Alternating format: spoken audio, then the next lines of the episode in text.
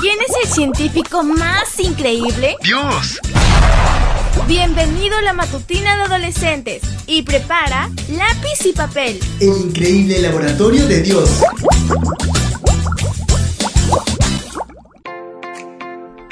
Muy buenos días, estrella de Hollywood. La matutina que tenemos para ti hoy se titula ¿Quién cuida de ellas? Miren las aves que vuelan por el aire. No siembran ni cosechan ni guardan la cosecha en graneros. Sin embargo, el Padre de ustedes que está en el cielo les da de comer, y ustedes valen más que las aves. Mateo 6:26 La observación de aves es una actividad científica y deportiva que se practica en muchos países del mundo.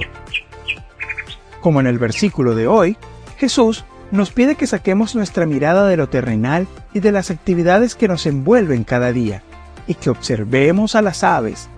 Solemos andar tan ansiosos, tan preocupados por los estudios, tan pendientes de nuestra apariencia, e incluso tan distraídos con los estímulos de la tecnología que, al ser invitados a observar las aves, sentimos que es una completa pérdida de tiempo, y no disponemos de tanto tiempo para perder.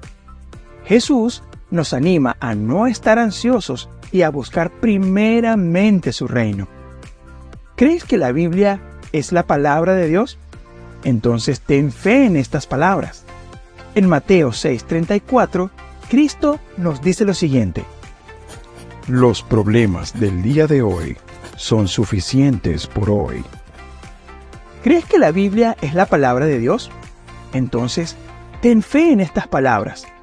No centres tus pensamientos en lo negativo.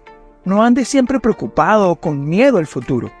Dios cuida de ti en cada momento, así como cuida de las aves.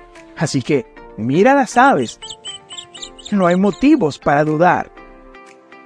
Mañana te espero para que sigamos conociendo el fascinante laboratorio de Dios.